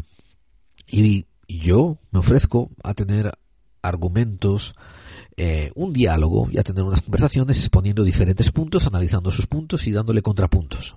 Pero a mí, hasta que alguien me demuestre lo contrario, yo diré que el objetivo y la idea, la implementación y la formación de los iluminados de Baviera era un movimiento muy, muy respetable, que deberíamos de reanalizar, deberíamos de estudiar, que a lo mejor deberíamos de, poner en luces distintas y, y volver a recuperar el término Illuminati para nosotros mismos. De la misma manera en que los psicópatas en el poder usan términos como por ejemplo Illuminati para denostar los grupos y crear conspiranoia. Conspiranoia del nivel Anunnaki, conspiranoia del nivel reptiliano, conspiranoia del nivel tierra plana. Conspiranoia que comienza a ser parte de la disonancia cognitiva. Si tú eres una persona que cree que un Estado teocrático, donde la Iglesia mande, la Iglesia Católica Apostólica Romana mande, está bien, entonces a ti los Illuminati te parecen horribles. Si tú eres un monarca eh, empedernido que cree que todo el mundo debería tener una sola monarquía, entonces los Illuminati te parecen horrendos.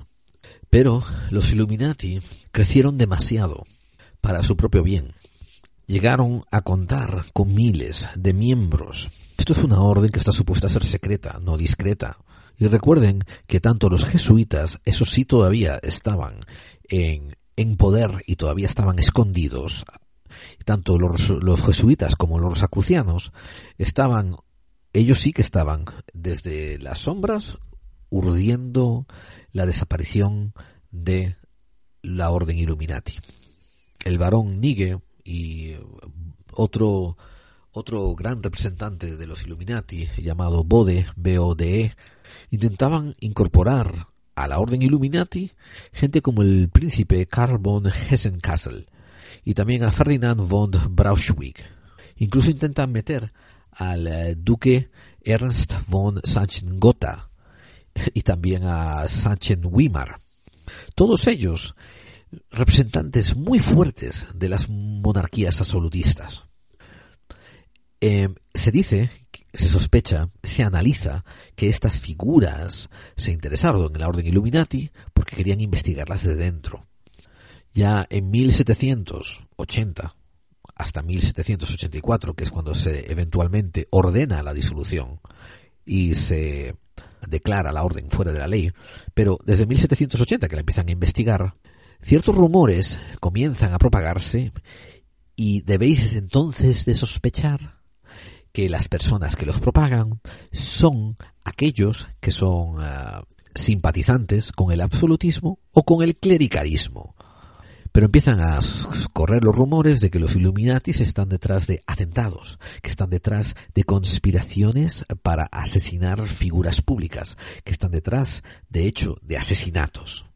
El 22 de junio de 1784, el príncipe Karl Theodor eh, prohíbe en un edicto las sociedades secretas, las comunidades y las fraternidades fundadas sin su aprobación señorial.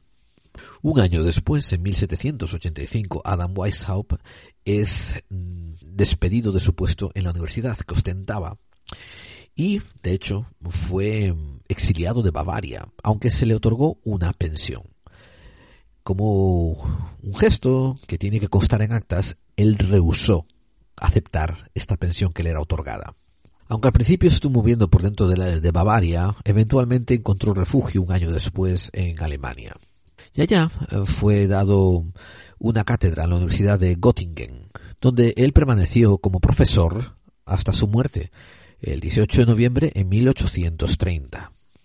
Aunque eh, Carl Teodoro, el príncipe, pasó la orden decretando fuera de la ley todas las sociedades secretas, incluidas los iluminados de Baviera, el 22 de junio de 1784, como acabo de decir hace unos minutos, eh, aún se tuvo que esperar hasta el 16 de agosto de 1787, cuando se promulga un edicto mucho más estricto de prohibición, incluso nombran la pena de muerte a la gente que se la encuentre reclutando miembros para la masonería o los iluminados. Y es que entonces comienzan a propagarse ciertos rumores de que los Illuminatis no han sido disueltos. Y bueno, y esos rumores nunca van a cesar hasta ahora. Después llegó otra ola también de miedo a las organizaciones secretas, a masonería y a los todavía a los difuntos iluminados, a los desaparecidos iluminados, los cuales a los masones y a los Illuminatis les tachaba de estar detrás de la Revolución Francesa el ministro de Estado bávaro, Maximilian Montgelas, que él mismo había sido parte de los Illuminati hacía unos años, hizo prohibir todas las organizaciones secretas cuando llegó al poder en 1799 y otra vez reanuda este dicto en 1804. Para aquella gente que le gusta hablar mierda de cosas que no sabe, hay frases de cartas y de discursos que Adam Weishaupt pronuncia y que son escritos, donde se da cuenta uno de la dirección que llevan estos Illuminati. Uno, por ejemplo, un discurso dice, un párrafo de uno de los discursos dice, eh, los seres libres que también quieren generalmente iniciarse en la libertad, la amplia iluminación de lo general, tienen que aprender que la iluminación no consiste en el conocimiento de palabras, sino de cosas. No se trata de la comprensión de conocimientos abstractos, especulativos y teóricos. Esos inflan solamente el espíritu, pero no mejoran el corazón. Según Weishaupt, el medio para alcanzar la libertad de corazón, de espíritu, era principalmente la educación, la obtención de conocimiento, que eso es algo que ustedes, buscadores de claves, habrán oído oír en este programa una y otra y otra vez repitiendo los programas tras programa. Pero Weishaupt decía que no era necesaria, bueno, que no bastaba solamente con la aportación externa de conocimientos, sino que también había que ejercer cierta formación sobre la templanza del corazón, y eso no sé lo que quiere decir, porque es bastante poético, y también sobre la moralidad, eso sí entiendo lo que quiere decir. Y que los individuos que pasaran a formar parte de su agrupación tenían que tener muy buena templanza y sobre todo tenían que saber cómo auto dominarse a sí mismos, para que así no ser influjo ni pasar a ser dominio de los eh, del despotismo ni de los príncipes absolutistas que en ese momento eh, andaban rampantes en la sociedad. Y son otros autores externos, son otros divulgadores externos a los Illuminati y a la, masonería, los que siguen insistiendo en que los Illuminatis todavía están formados y están en el secretismo y todavía existen. Ojo, no estoy hablando del siglo XXI, estoy hablando de los años posteriores a 1780 una vez que se han sido disueltos y que Adam Weishaupt se ha ido a Alemania. Por ejemplo, viene la Revolución Francesa, que mm, se desata en 1789. Los jacobinos y la ilustración predominan como los temas de esta revolución. Aparece la adopción de los derechos humanos, Aquí es donde se comienza a decir que los valores que se les adhiere, que se les suma al gobierno francés, libertad, igualdad y fraternidad, o sea, liberté, égalité et fraternité, son, eh, son unas frases famosas en un, logias masónicas que han existido por siglos. El escritor Leopold Hoffmann, H-O-F-F-M-A-N, un masón que quedó convencido de que los Illuminatis corrompieron a su fraternidad, publica una serie de artículos en un semanario titulado que se llamaba Weiner Sechtriff. No me pidan que lo deletree ni que lo pronuncie bien porque Dios sabe que es un castigo divino eso. Dijo que él admitía de que los menores grados de los Illuminati habían sido disueltos, pero que los altos grados de los iluminados continuaban activos. Y repito, aquí se unen también a los escritos de John Robinson y de Agustín Barruel, pero a final de cuentas ustedes analizan quiénes son los mayores críticos de esto. Son gente que están a favor del absolutismo, como les os dije al principio, no hay vuelta de hoja sobre el tema. Otros insisten en que los Illuminati se expandieron hacia América. Pero claro, América se convierte en un comodín para todo. Por ejemplo, los templarios, cuando son disueltos, agarran sus barcos y se van para América. Las sustancias que los egipcios no podemos explicar cómo llegaron acá, vinieron de América. Estamos hablando del tabaco y la cocaína que fue encontrada, bueno, y la coca que fue encontrada en las momias ah, egipcias. Y ahora, cuando los Illuminati son disueltos, eh, se dicen que se van para América para sobrevivir. Es cierto que en 1799 el ministro alemán G.W. Snyder le manda una carta a George Washington de los Estados Unidos advirtiéndoles del plan de los Illuminatis para derrocar todo gobierno y toda religión. Em, aquí nos encontramos un poco de un soplamocos de revés que le da a Washington porque les dice que aunque él, le contesta que aunque él ha oído mucho acerca de los planes nefarios y peligrosos de las doctrinas de los Illuminatis, él cree que la mayor parte de las logias masónicas que pululan los Estados Unidos de América no se adhieren a ninguna teoría Illuminati. O sea, que por un lado dice que él no está con los Illuminati y no cree que ninguna de las logias estén, pero por otro lado está advirtiéndole a este alemán que Estados Unidos de América está sobrepoblada de logias masónicas por todas partes. Así que cuidado con lo que se dice. Un escritor de referencia eh, que le recomiendo a todo el mundo que se intente comprar el libro cuando puedan y lo lean es el famoso Manly P. Hall. Eh, vamos a ponerlo en español. Manly P. Hall. Hall. Eh, se escribe el apellido H-A-L-L. Se trata de un autor canadiense de temas esotéricos y ocultistas que trabajó en la primera mitad del siglo XX y produjo un gran libro titulado Las enseñanzas secretas de todos los tiempos. Es uno de esos libros que habla un poquito de muchísimos temas y es como una perfecta introducción a la mayor parte de los temas esotéricos que tratamos en clave 45 y que todo el mundo debiera de interesarse y leer.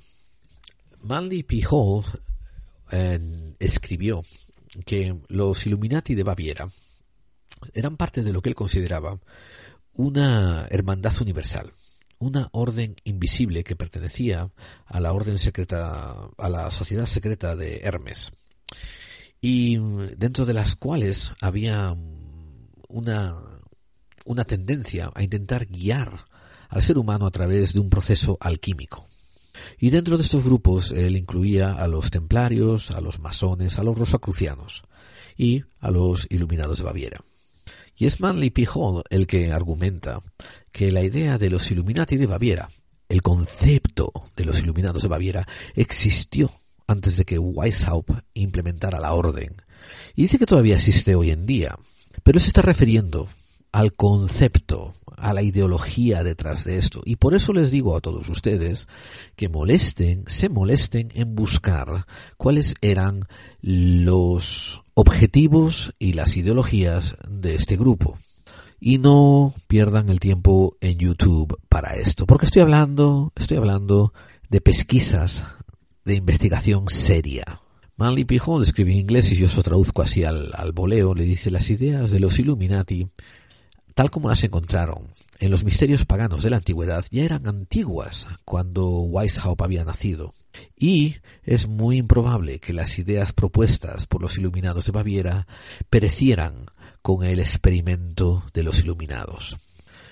Sigue diciendo Manly P. Hall, el experimento que había sido no acabado, que no había terminado, eh, que no había llegado a su conclusión en 1785, cuando se disuelve la orden, permanece todavía inacabado en 1950, que es cuando él hace esta edición de las enseñanzas secretas de todos los tiempos. Y sigue diciendo Manly P. Hall, y es que las órdenes esotéricas no van a desaparecer ni se van a extinguir, a pesar de que no consigan cumplir sus objetivos en el tiempo aplazado. Las organizaciones que las representan pueden desaparecer, pero la gran escuela del conocimiento es indestructible. Y ojo amigos, al igual que puede haber nuevos caballeros templarios y se registran como una organización, al igual que puede haber nuevos cristianos renovados y se, se, registran como una religión, pues también puede haber nuevos iluminados eh, o sociedades secretas de los Illuminatis, como por ejemplo el Ordo Templi, el Ordo Templi Orientis, que es una de las sociedades secretas que ha sido más asociada con los Illuminatis hoy en día. Pero esto no quiere decir que los iluminados de Baviera y el concepto que Weishaupt propuso fuesen continuados más allá del desmantelamiento de los iluminados. Cualquiera puede levantarse hoy en día y elegir tomar el nombre de cualquier otra organización que lleva 100 años, 200, 300 desaparecidos. Nadie se lo va a pedir porque eso ya pasó a ser parte del dominio público. Ustedes, ustedes, buscadores de claves, les toca discernir, reconocerlos por sus dichos, por sus obras, por sus actos. Y yo, repito, que me siento muy incómodo llamando a los psicópatas en el poder, al Club Bilderberg, al Bohemian Club, al Skull and Bones y todas estas sociedades secretas que se juntan para perpetuar la plutocracia y los sistemas de poderes hoy en día establecidos, eh, parte de los Illuminati. Repito, es envenenamiento de conocimiento, es ayudarlos a continuar siendo ignorantes. Y otro ejemplo más que voy a dar cuando se metan en YouTube y empiecen a oír historias sobre los Illuminatis es que se mantengan alejados de todos aquellos que ponen en paralelismo las sociedades secretas o los Illuminati de Baviera, de Baviera, con em, comparándolos con organizaciones luciferinas. Porque va a haber un podcast dentro de poco muy dentro de poco, quizás el siguiente, quizás dentro de dos, donde vamos a hablar sobre la figura del demonio, la figura del mal, la figura de Lucifer, y cómo se aplica a las religiones y a los contextos religiosos y después a la sociedad. Porque necesitamos separar el trigo de la paja, necesitamos separar la mierda de lo mal dicho. Y el término luciferino continúa siendo un eh, seudónimo, continúa siendo un, un disfraz, una máscara para ocultar fundamentalistas religiosos detrás de filosofías baratas. Básicamente, cristianos fundamentalistas que te quieren vender gilipolleces. Y ojo, la palabra clave aquí no es cristiano. La palabra clave aquí es fundamentalista. Ahora voy a tomarme unos pocos segundos solamente para em, decir las conclusiones que yo he llegado. Y no porque quiera convencer a nadie, sino porque a lo mejor les ayuda a alguien a tomar un diferente enfoque en las pesquisas que ellos están realizando. Vamos a hacer aquí ustedes y yo, ahora mismo, un ejercicio estilo clave 45. Busquen, pongan en su buscador preferido de Internet Illuminati o el fin de los Illuminatis de Baviera o cómo acabaron los Illuminatis de Baviera. Un término de búsqueda que haga referencia hacia el final de los Illuminati de Baviera. Y les aconsejo que añadan los Illuminati de Baviera, porque si no se van a encontrar un montón de páginas hablando de las gilipolleces de los Illuminatis actuales. Hagan pausa al, al audio mientras lo hacen. Yo no voy a dejar aquí silencios, ¿no? Porque sería muy descortés a los que no van a hacer este ejercicio. Píquenle a la pausa, hagan el, la búsqueda y elíjanse un montón de pestañas, de páginas que hablen de el fin de los Illuminati de Baviera. Quiero que hagan la siguiente comprobación.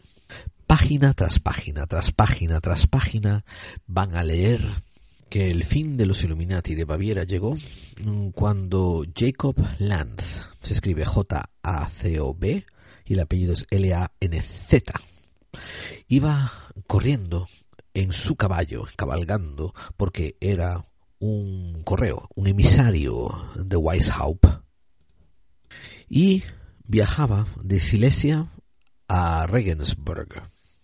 Cuando se llega a las puertas de la ciudad, Lance es derribado de su caballo porque ha sido alcanzado por un rayo del cielo. Así pues, los concernidos habitantes de la ciudad llevan a Jacob Lance a la capilla, a la iglesia del lugar, y ahí las autoridades de Bavaria, los policías de Bavaria, pues eh, buscan y registran el cadáver y encuentran documentos secretos pertenecientes a la Orden Illuminati, en la cual aparecen los nombres de las logias y los pueblos donde están localizados, el nombre del maestro de la silla, el sistema, lo que el sistema pone en práctica, cuánto tiempo ha estado las logias activas, etcétera, etcétera, etcétera. Y con esta información se la llevan a las autoridades de Bavaria y ahí es donde se inicia la gran desbandada de los Illuminatis, todo por la muerte de Jacob Lanz. Añádasela en los términos de búsqueda. Van a ver cuántas páginas hablando de los Illuminatis hacen corta y pega, corta y pega y corta y pega de este importante acontecimiento, de cómo los Illuminatis de Bavaria son eh, desbandados por la muerte de este correo, Jacob Lanz. Y muchos de, de estas páginas van a usar unos términos de corta y pega que dicen algo así como que ha sido alcanzado por un rayo de ira divina. Bien, esto viene dado por una anécdota que Agustín Barruel, aquel jesuita del que les hablé antes, escribe cuando hace su narrativa sobre la desbandada de los Illuminatis. Y este corta y pega de 1790 sigue propagándose una y otra vez a pesar de que ya ha sido investigado y desmentido. Y voy a entrar en los detalles del desmentimiento. Burruel confunde a la persona de Johann Jacob Lanz, un no iluminado, una persona que no pertenecía a la orden de los iluminados y era sacerdote, que sí ocurría que era amigo de Weishaupt. Lo confunde con Franz George Lang, un oficial de las cortes de Eichstatt, que era muy activo en la orden de los Illuminati bajo el nombre de Tamerlan. Otros detractores, otra gente encargada de desinformar y de hablar mal de los Iluminados de Baviera, eh, siguen el ejemplo de Barruel, que él, que Barruel, eh, traduce Welter Priester como un cura secular, pero que en vez de usar el término cura secular decide traducirlo por un cura apóstata. Bien, todos los chupamedias que vienen detrás, como Webster y Miller, continúan este error eh, diciendo que Johann Jacob Lanz eh, pues era un iluminado y era un Welter Priest, un cura apóstata que trabajaba para, para Weishaupt, cuando no era así. También el, el difamador de Eckert e-C-K-E-R-T, le cambia el nombre a Lanz y lo llama Jacob Langa. Y en vez de dejarlo morir cerca de la ciudad de Silesia, él lo pone en Ratisbon. O sea, Johann Jacob Lanz sí murió y por un rayo, pero no era un Illuminati. Y no solo eso, amigos, lo más importante, y esta es la parte más importante, la muerte de Lanz ocurre eh, en 1785. En 1785 ya había pasado un tiempito desde los edictos de la desbandada de los Illuminati, o sea, que la muerte de Lanz no pudo provocar el fin de los Illuminati porque los Illuminati ya habían sido obligados a ser desbandados un año y medio antes. Si les interesa el tema, también les aconsejo que investiguen un poco cómo las ideas de libertad, igualdad y fraternidad eh, que se les atribuye a masones y iluminados ya estaban siendo profesadas por muchos filósofos décadas, incluso siglos antes de la llegada de los iluminados. Y también muchas de las ideas de los iluminados de mejora del ser humano a través de la persecución de la ciencia, etcétera, etcétera, tuvieron una correlación con un grupo anterior patrio, español, llamado los alumbrados. Pero sobre todo lo más importante, y ya para cerrar, Decidan por ustedes mismos eh, si prefieren rescatar un poco de la ignominia, del escarnio, de la difamación, el término de Illuminati, y no dejar que la gente lo siga mal interpretando cuando a toda representación parece ser un grupo de una sociedad secreta que le interesaba la mejora tanto de la sociedad como de los individuos que la forman. Vamos a acabar aquí este monográfico y espero que les haya parecido interesante y sobre todo esclarecedor. Y vamos a adentrarnos ahora en la recta final del programa. Clave 45, donde las conspiraciones existen. FBI, están detenidos. Codex Más Allá del Misterio presenta su libro Cazadores de Misterio, de lugares encantados, fenómenos paranormales, rituales clandestinos o la historia del Santo Grial. Una obra de editorial Sidonia y prólogo de Lorenzo Fernández Bueno. Cazadores de Misterio. Una parte del precio de la obra será destinado a proyectos solidarios.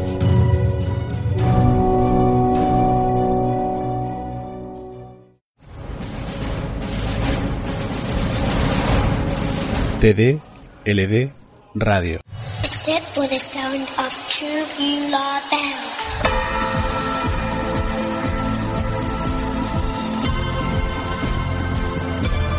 TD, LD, radio.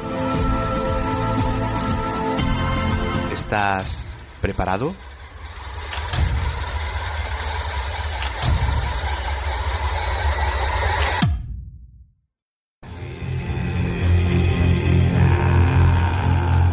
Gusta el misterio? ¿La ciencia? ¿La vida extraterrestre y las conspiraciones pero de una manera objetiva y bien documentada? Pues no te pierdas Enigmas al Descubierto, un programa interactivo donde podrás ver todo eso que estamos comentando a la vez que escuchas. Enigmas al Descubierto, un viaje a las profundidades del misterio.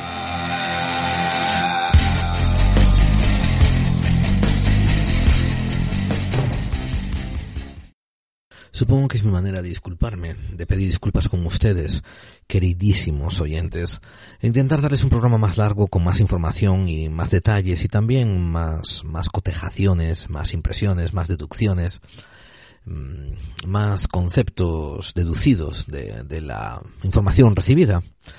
Eh, como ven, este programa pues está acercando casi a las dos horas.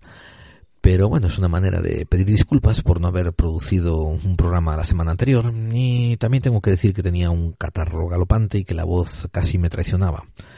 Tenía la garganta casi destrozada. Espero que les guste la sección de noticias que trae nuestro, nuestro queridísimo becario. Intentaremos que sea una adición pues rutinaria, que aparezca en cada programa que saquemos. Y sobre todo me interesa saber qué piensan ustedes de la exposición que he hecho yo sobre los Illuminatis de Baviera. Y sí, me he dado cuenta de que a veces he intercalado, he usado el término Bavaria. Bueno, no voy a estirar más el chicle y vamos a dejar aquí las cosas. Recuerden que cuando yo apago los micrófonos, Clave 45 continúa con su conversación, con sus exposiciones, con sus comentarios, tanto en el muro de iVoox como en, los grupos de Facebook. Y todas las vías de contacto están aquí representadas debajo de los de la descripción del programa. Pueden escribirnos por correo, escriban algo aquí en el muro y sobre todo compartan, compartan con gente que creen ustedes que se pueden beneficiar de escuchar programas como estos. Programas que intentamos ser un ramalazo de autenticidad, de veracidad, entre tanto caos de desinformación y sensacionalismo muchas veces me ven bromear dentro del, del grupo de Facebook diciendo que lo único que tengo que hacer es añadir ovnis, anunnakis y reptilianos al título de cualquier podcast para que me suban las descargas como por 10.000. Mi argumento no es que no existan sociedades secretas hoy en día que están de hecho conspirando, están conspirando a llevarnos a la mayor cantidad de miseria posible, la mayor cantidad de precariedad posible, mientras ellos se llevan la mayor cantidad de beneficios posibles. Yo sí creo en ellos, creo en la existencia de esas o sociedades secretas o sociedades incluso públicas y um, disponibles al consumidor y abiertas a la gente. De las dos maneras creo en ellos. Creo porque los veo, veo sus actos, veo sus consecuencias, veo el sistema armamentístico de venta de armas, cómo se prolifera. Veo como la corona española está involucrada en ello. Veo como la CIA pues eh, se dedica a montar y desmontar gobiernos y a crear sistemas de insurgencia que después se convierten en otros problemas, otros otros conflictos bélicos a los que arrojar más dinero y meter más armas en ellos. Lo que argumento lo que argumento es que parte de la conspiración consiste en usar a todas estas cabezas parlantes descerebradas que existen en miles de sitios, tanto como YouTube, como podcast, como otros sitios, que continúan usando el concepto de Illuminati para crear disonancia cognitiva. Sí, ya sé que Illuminati es una manera fácil, una manera generalizada de llamar a todos estos gobiernos en la sombra, todos estos seres ocultos y nefastos que están conspirando contra nosotros. Pero por la misma moneda, ¿por qué no los llamamos obispos? ¿Por qué no los llamamos curas? ¿Por qué no los llamamos políticos? ¿Por qué no los llamamos la orden de los políticos? ¿Por qué no los llamamos la orden de los gobiernos? Cualquiera de esos términos sería mucho más cercano a la realidad. Y yo les aconsejaría a cada uno de ustedes que cuando ven un YouTube, un website, cuando ven un blog o cuando ven un podcast, donde usan de esta manera el término Illuminati, déjenles un comentario. Déjenles un comentario diciendo, yo escuché un tema diferente e investigué y estás haciendo un mal servicio. Estás, de hecho, ayudando a la desinformación cuando usas estos términos genéricos de una manera tan mal empleada. A mí, a fuero personal, comentaré intentar decir que los Illuminatis de Baviera eran unos globalistas que querían un único orden mundial, un poder globalizado, es parecido a decir que la comunidad de abusadores físicos de mujeres, de hombres que físicamente golpean a mujeres, se debieran de llamar las hermanitas descalzas de, de la caridad estás usando un término que tiene connotaciones positivas y le estás dando lo estás empleando para una terminología negativa, para describir unos actos negativos y por tanto estás corrompiendo, estás mancillando, estás uh, creando disonancia cognitiva, estás ayudando a, a, fomentar ese descontento, estás ayudando a fomentar la, la confusión. Una vez más, espero que esto te haya servido de algo. Espero que hayas encontrado algunos valores de redención, unos valores que hayan, te hayan ayudado a decir, ha valido la, la pena escucharlo. Yo, tu compañero de viaje, tu otro buscador que como tú ha estado buscando claves toda su vida, agradezco el tiempo que has invertido en escuchar este podcast y me despido de ti hasta la semana que viene. Eh, con un abrazo fraternal pues yo, el director y el locutor de este programa, Gerald Dean, espero oír de ti y de tus comentarios, tanto aquí en el iBox como en Facebook y en las otras vías de contacto. Déjame saber qué pensas, qué piensas y si te gustó o te disgustó, o como dije antes, los puntos de contención y los puntos que estás en contra de todo esto que he expuesto. Una vez más, muchas gracias por tu tiempo y aquí termina clave 45, donde sabemos que las conspiraciones creas tú en ellas o no, existen.